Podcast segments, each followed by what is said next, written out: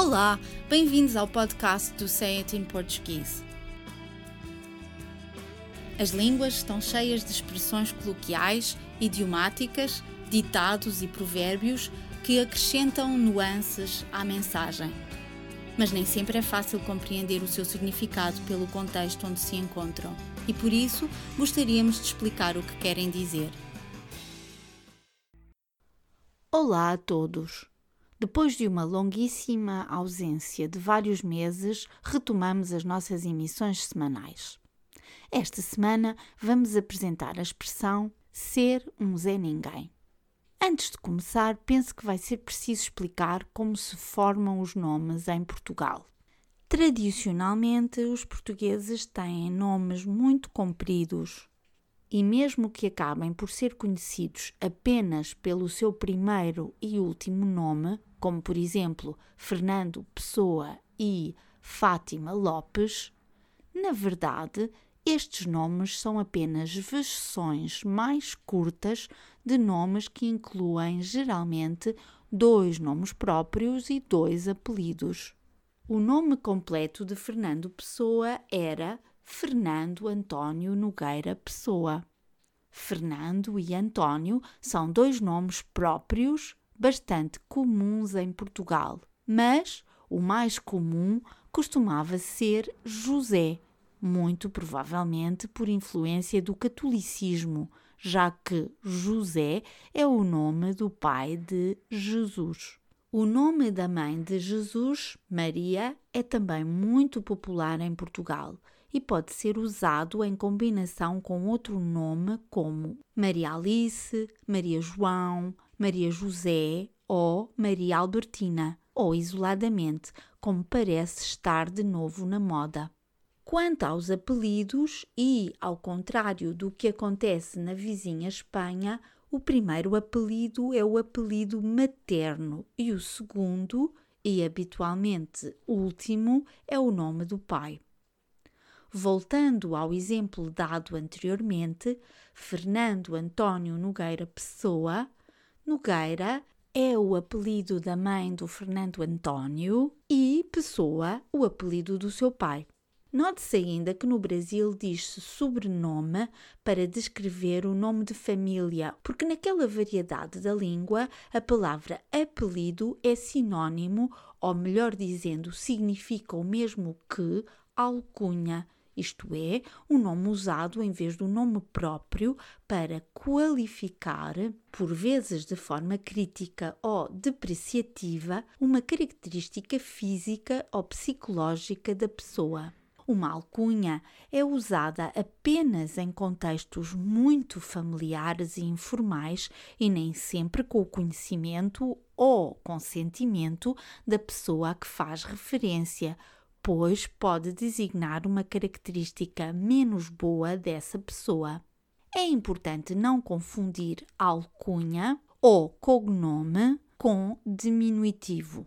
Enquanto cognome e alcunha são referências adicionais que podem substituir ou acrescentar informação ao nome, como nos seguintes exemplos: Camões, o Zarolho ou Dom Sebastião, o desejado, um diminutivo é simplesmente uma versão carinhosa de um nome próprio, como nos casos de Mariazinha, Ronaldinho, Ricardinho, Luizinho, Huguinho e Zezinho.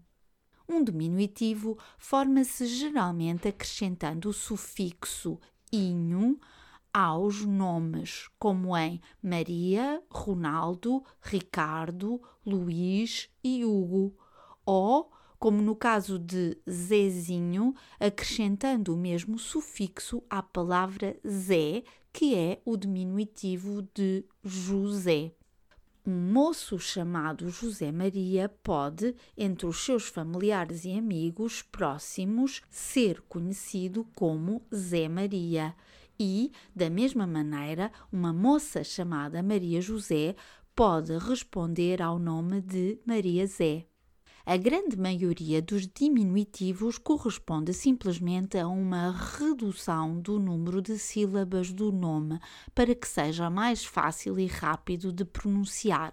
como no caso das duas sílabas do nome José que passa a uma, em Zé.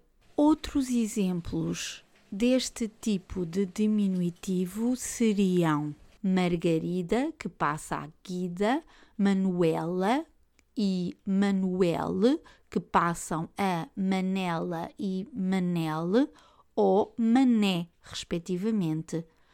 Há também alguns diminutivos que não correspondem a uma redução silábica, como no caso de Francisco, que se transformou em Chico, como no nome artístico do músico e escritor brasileiro Chico Buarque, que na verdade se chama Francisco Buarque de Holanda. Esta longa explicação sobre como se formam os nomes e os diminutivos dos portugueses ajuda a perceber a expressão desta semana: ser um Zé Ninguém. Considerando que Zé é o diminutivo de José e que o nome próprio é frequentemente seguido de um apelido ou sobrenome, Zé Ninguém soa um nome como José Silva ou Maria Santos. Mas esta pessoa não é apenas um Zé qualquer, ou melhor dizendo, um José comum, anônimo, entre os milhares de Josés que existem em Portugal. É um Zé ninguém, isto é, é um Zé sem importância ou valor.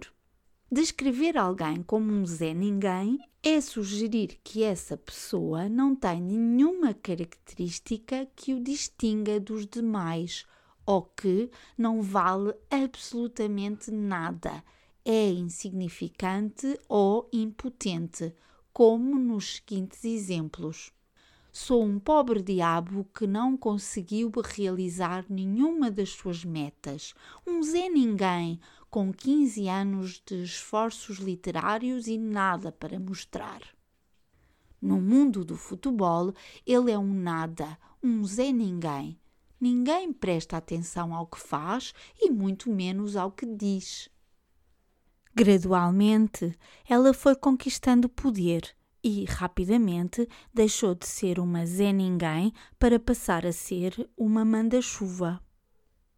Como ilustra o último exemplo, o oposto de um Zé Ninguém, que podemos escrever com ou sem hífen, é uma manda-chuva. Uma pessoa que tem o poder de mandar no tempo e, muito particularmente, ordenar que chova ou que pare de chover é extremamente poderosa e influente. Exatamente o antônimo ou o contrário de Zé Ninguém. Nos seguintes exemplos, a expressão descreve o dono ou o chefe máximo de algo. Apenas quando o manda-chuva do programa deu o ok, eles puderam avançar com as gravações. Nenhum dos filhos do empresário conseguiu chegar a manda-chuva da empresa. Antes de terminar, gostaríamos ainda de mencionar as palavras Fulano, Cicrano e Beltrano que podem ser usadas em conjunto ou separadamente para descrever um ou vários indivíduos indeterminados. Estas palavras descrevem, tal como Zé Ninguém e Zé Povinho, o anonimato e são usadas para fazer referência a alguém indeterminado, que pode ser qualquer pessoa ou mesmo qualquer um de nós para a semana daremos exemplos e explicaremos melhor estas expressões. Por hoje é tudo, mas para a semana estaremos cá outra vez para mais um podcast dedicado às expressões usadas no português europeu. Até lá, fotos de uma boa semana.